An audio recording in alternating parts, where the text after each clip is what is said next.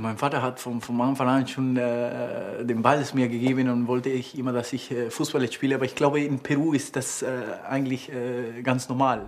Legende Typ Pizarro. Die außergewöhnliche Karriere eines Spielers. Ein Bremen 4 Podcast in fünf Folgen von Jana Betten und Felix Gerhardt. Er ist der ausländische Spieler mit den meisten Bundesliga-Einsätzen. Er ist Rekordtorschütze von Werder Bremen, der älteste Bundesliga-Torschütze der Geschichte. Und am Ende dieser Saison beendet Claudio Pizarro seine Karriere mit fast 42 Jahren.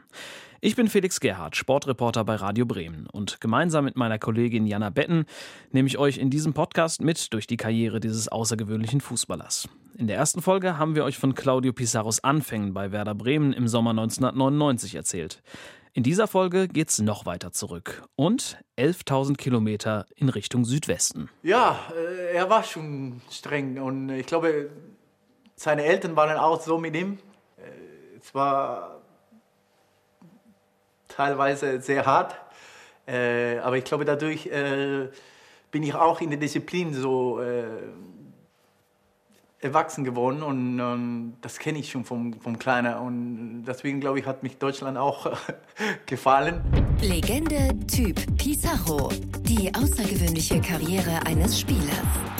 Folge 2. Die Wurzeln. Es ist Anfang Februar 2020. Über Europa tobt das Orkantief Sabine.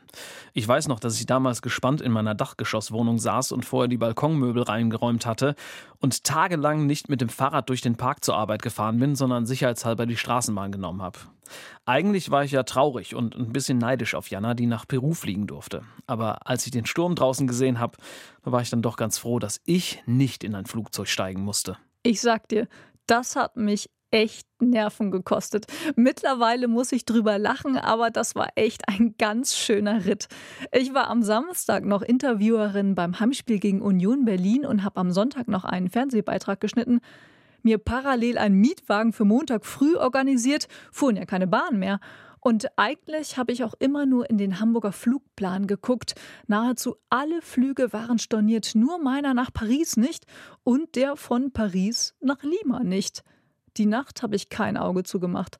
Ich musste auch um 5 Uhr morgens los bei Sturm und Starkregen und habe mir tatsächlich die ganze Zeit gut zugeredet. Ich schaffe das, ich komme gut in Lima an, ich wollte da unbedingt hin.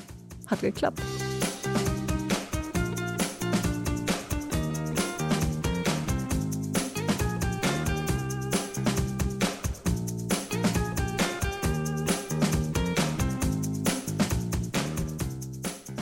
Peru ist das äh, eigentlich äh, ganz normal. Äh, viele Vater wollen, dass die Kinder von Anfang an Fußball spielen können.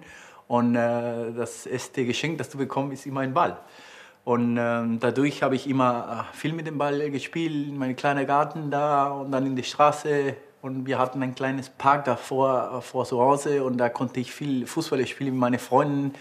Äh, da war kein WhatsApp oder keine SMS, das kann man schreiben, das gehst du nur raus und dann pfeifst du und dann kommen die anderen vom Fenster raus und dann sagen, ich komme und ich komme und ich komme und dann kommen die Leute und dann konnten wir ein bisschen Fußball spielen und Spaß haben. Ich besuche Vater Claudio Pizarro Senior, der übrigens unglaublich viel Ähnlichkeit mit seinem Sohn Claudio hat.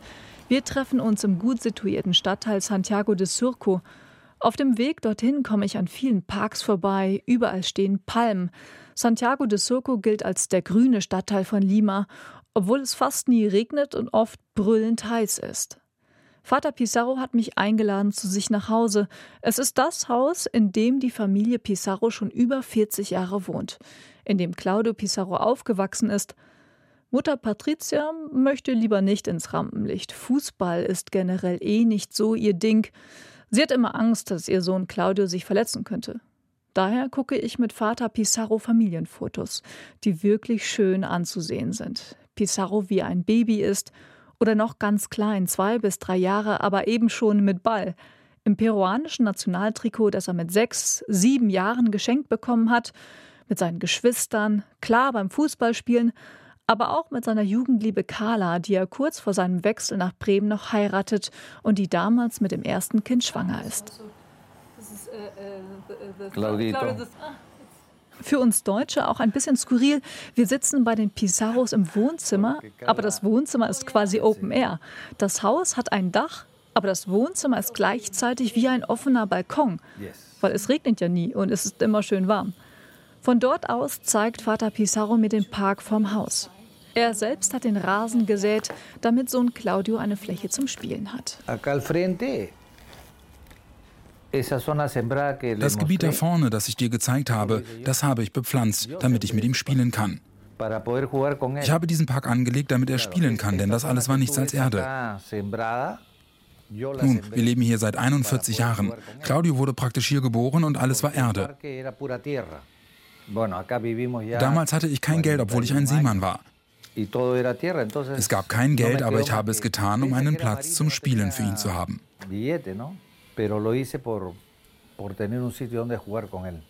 Papa Pizarro hat auch Fußball gespielt, er war auch Stürmer. Bis zur zweiten Liga hat er es geschafft. Von ihm hat Pizarro die Leidenschaft für den Fußball mitbekommen. Geld verdient aber hat Vater Pizarro als Seemann bei der Marine. Und klar, bei der Marine, da geht es streng zu. Disziplin steht an oberster Stelle. Das hat Vater Pizarro auch immer Sohn Claudio eingebläut. Disziplin ist das A und O im Leben. Das hat Pizarro ganz schön geprägt in seiner Kindheit, aber er sagt eben auch, dass ihm dieses Strengsein geholfen hat und vielleicht auch das Leben im kulturell ganz anderen Deutschland einfacher gemacht hat. Pizarro sagt zum Beispiel, ihm war in Deutschland sofort klar, wenn eine Uhrzeit gesagt wurde, dann muss er genau zu dieser Zeit auch da sein. Von vielen südamerikanischen Fußballprofis wissen wir, dass die es mit der Pünktlichkeit nicht immer so ganz genau nehmen. Bestes Beispiel ist da Pizarros Kumpel Ailton. Aber für ihn war das ganz normal.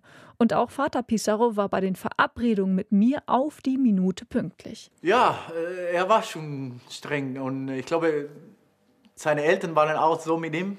Meine Opa war auch ein Seemann. Und ähm, dadurch, glaube ich, der wollte mit uns äh, streng sein und, und dass wir ein gutes Leben haben können, äh, weil ich glaube, dass Disziplin ist sehr wichtig. Äh, zwar teilweise sehr hart, äh, aber ich glaube, dadurch äh, bin ich auch in der Disziplin so äh, erwachsen geworden und ähm, das kenne ich schon vom, vom Kleiner. Und deswegen glaube ich, hat mich Deutschland auch gefallen. Und äh, ja, ich äh, natürlich muss mich auf ihn bedanken, weil der hat mich richtig äh, erzogen und dadurch konnte ich äh, viele Sachen in meiner Karriere und in meinem Leben erreichen. Eh, Als er in der U17 gespielt hat, ist er mal in vier Schulfächern durchgefallen. Das Jahr war eigentlich schon verloren. Der einzige Weg war also, für etwas Zeit den Fußball zu untersagen und ihn zum Lernen zu bringen. Er sollte damals für die U17-Nationalmannschaft spielen. Ich aber habe gesagt, dass er nicht gehen wird, bevor er nicht seine Noten verbessert hat. Er erinnert sich gut daran. Dann hatte er keine andere Wahl, als zu lernen.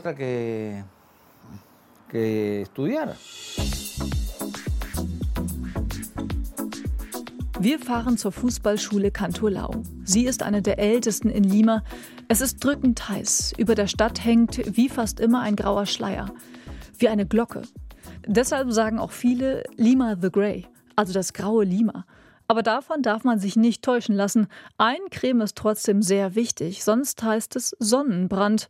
Habe ich gemacht. Und trotzdem fand mein peruanisches Kamerateam, das mich begleitet hat, es nicht ausreichend und hat mich ständig dran erinnert.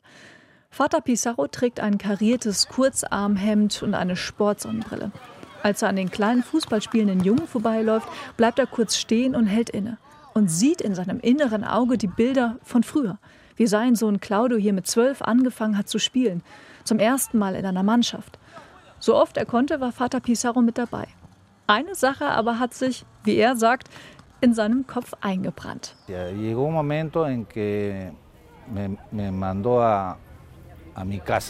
Es kam eine Zeit, in der er mich nach Hause schickte, weil er sehr verärgert war, dass ich sagte, komm hier rüber, geh hinüber, schieß aufs Tor. Er war damals schon elf oder zwölf Jahre alt und bereits dabei, ein viel besserer Spieler zu werden.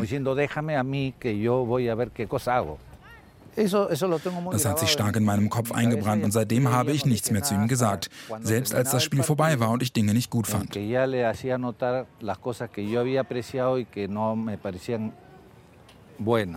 Ja, es, es ist, glaube ich, normal, wenn eine wenn ich kleiner war, da war ich ein bisschen schüchtern und äh, das möchte ich nicht, dass mein Vater die ganze Zeit da ist und immer was zu mir sagt. Aber mit der Zeit dann, wenn ich ein bisschen größer war und dann, wenn ich Profi war, dann hat er immer noch das weitergemacht und da für mich war natürlich äh, ganz normal und äh, wie gesagt, ich muss bei ihm bedanken, weil der konnte auch richtig Fußball sehen und äh, der hat immer gute Tipps gegeben. Tommy Vargas kommt dazu, ein sportlicher Mann um die 60, graue Haare, Brille, die obersten zwei Knöpfe des korallroten Hemdes aufgeknöpft. Er hat Claudio Pizarro in der Jugend trainiert. Er war immer ein sehr lebhafter Junge von Anfang an.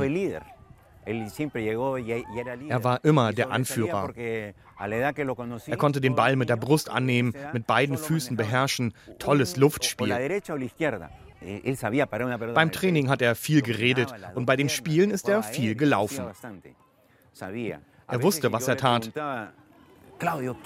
Manchmal fragte ich ihn, Claudio, was machst du da auf der linken Seite? Ich bleibe da nur kurz. Sie greifen dort drüben an. Ich löse das Problem und gehe dann auf meine Position zurück. Er war also sehr taktisch und meiner Meinung nach intuitiv. Ich sage immer, dass der Vater ihm das beigebracht hat. Er wusste eine Menge und analysierte die Spiele auf dem Feld und beriet seinen Sohn.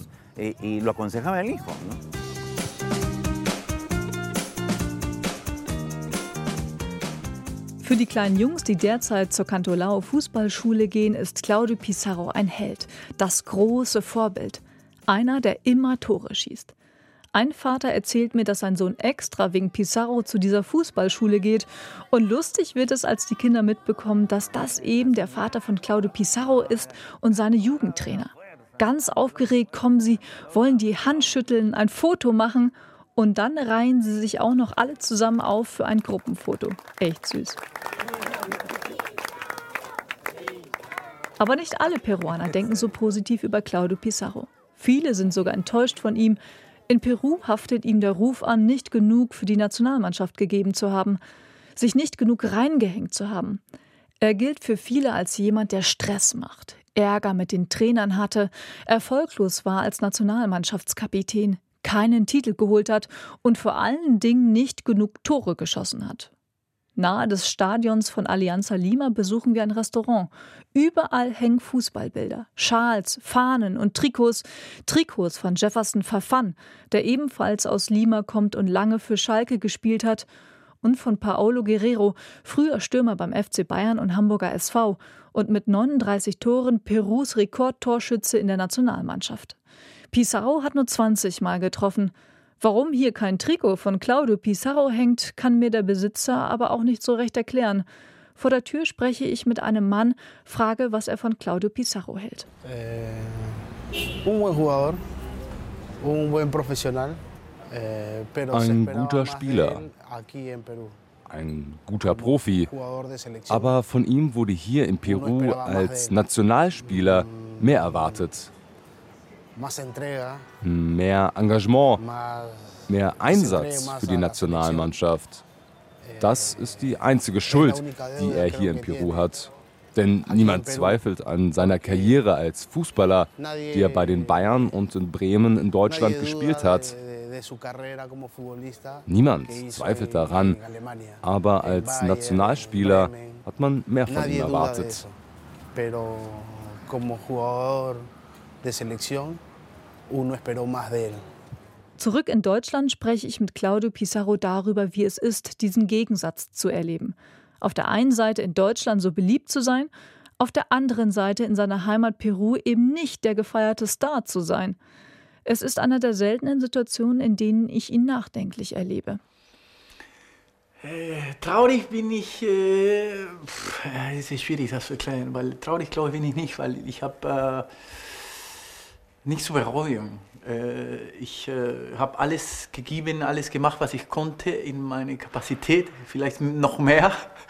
Äh, alle meine Ziele zu erreichen mit der Nationalmannschaft, das war für mich natürlich das, das Wichtigste und das, das Beste, mit meinem Land in, in ein WM zu qualifizieren, so nach langer Zeit.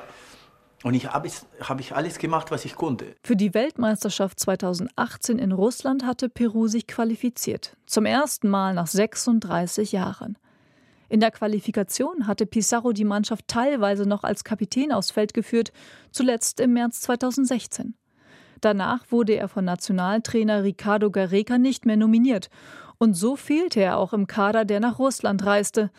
Sein großer Traum, mit seinem Land an einer Weltmeisterschaft teilzunehmen, wurde nicht erfüllt. Äh, wenn etwas nicht gut passiert, dann war ich immer schuldig und, und sowas. Aber äh, damit musste ich leben. Das, das ist, äh, sind Sachen, das, das kommen in dein Leben und musst das wissen, äh, wie der Kultur ist, wie die Presse ist, wie die Leute da ist. Und äh, wenn du eine Person, der in der Öffentlichkeit bist, dann ist es nicht so einfach, äh, das zu erleben. Aber äh, am Ende, wie gesagt, ich habe das alles gemacht, was ich konnte und alles, was äh, ich musste machen, so äh, ich bin ganz ruhig damit. Trotz des gespaltenen Verhältnisses und obwohl er sich längst entschieden hat, nach der Karriere weiter in Deutschland zu leben, wird Peru immer Heimat bleiben. Ein Teil von Claudio Pizarro. Nicht nur, weil seine Eltern hier leben, auch weil er hier ein Gestüt besitzt. Richtig gehört. Pizarro ist ein Pferdeliebhaber und Besitzer. Zwei Autostunden von Lima entfernt befindet sich sein Pferdegestüt El Catorce. Äh, wenn ich ganz klein war, ich war in den Rennbahn äh, mit meinem Opa. Mein Opa, die, die Vater von meiner Mutter, äh, war, war oft da. Und ähm, ich glaube, der hatte auch ein paar Pferde, aber äh, das habe ich nicht so miterlebt. Ähm, und danach bin ich äh, mit einem Spieler von der Nationalmannschaft meine erste Pferd gekauft. Der hatte Pferde und wir waren zusammen im Zimmer. Und dann hat er mich ein paar Sachen gezeigt und dadurch äh, haben wir ein Pferd zusammen gekauft und dann kommt noch eine und noch eine und noch eine und dann kommen viele mehr. 120 Rennpferde sind es inzwischen. 18 Angestellte arbeiten auf dem ca. 44 Hektar großen Anwesen. Geleitet wird das Gestüt vom Pferdezüchter Pablo Medina. Für Fußball interessiert er sich nicht wirklich. Seinen Chef Claudio Pizarro aber schätzt er sehr. Mira, Claudio está en Alemania, ¿no? Pero also, Claudio ist in Deutschland, aber er behält seine Pferde immer im Auge. Er verliert sie nie aus den Augen, er kümmert sich immer darum. Er beobachtet sie, macht sich Sorgen um sie. Er mag es, wenn Dinge richtig gemacht werden. So ist es. Er ist weit weg, aber er muss immer auf dem Laufenden gehalten werden. Man muss ihn ständig anrufen und ihm sagen, wie es läuft, damit er zufrieden ist und es aus der Ferne genießen kann. Ein bisschen so.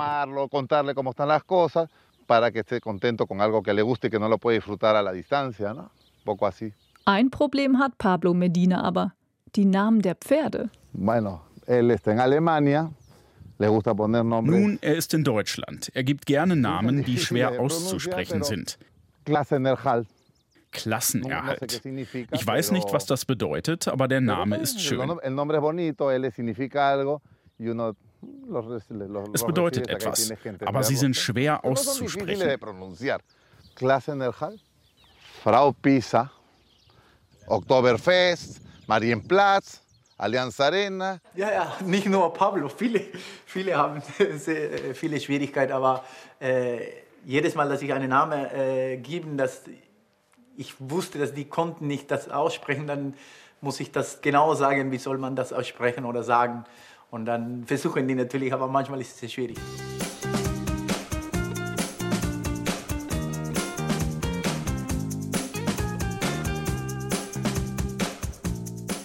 Je länger ich an diesem Podcast arbeite, desto besser verstehe ich die Karriere von Claudio Pizarro. Es waren nicht nur sein Talent und seine Spielintelligenz und sein Charme, die ihn so weit gebracht haben. Hätte ihm sein Vater nicht Disziplin beigebracht, dann wäre er niemals der Spieler geworden, der er war und ist. In der ersten Folge hatte Ailton noch erzählt, er selbst und Pizarro hätten als Südamerikaner keine Disziplin, von wegen. Wir haben uns in diesem Podcast die Anfänge der langen Karriere von Claudio Pizarro angeschaut und angehört. Doch nur weil eine Karriere lang ist, macht man ja keinen Podcast drüber. Aber Pizarro hat in Bremen Legendenstatus und ist auch bei den Bayern noch unfassbar beliebt und hat sich ins Geschichtsbuch der Fußball-Bundesliga eingetragen und das sogar mehrfach. Warum und wie? Davon erzählen wir in der nächsten Folge. Dieser Claudio Pizarro schreibt mir, Trainer, alles Gute, viel Glück. Und äh, das fand ich großartig. 40 Jahre und 136 Tage ist er alt. Der älteste Bundesliga-Torschütze aller Zeiten. Deswegen habe ich auch so gejubelt, weil ich habe das äh, Rekord ge gebrochen. Legende Typ Pizarro. Die außergewöhnliche Karriere eines Spielers. Ein Bremen 4 Podcast in fünf Folgen von Jana Betten und Felix Gerhardt. Alle Folgen in der ARD Audiothek.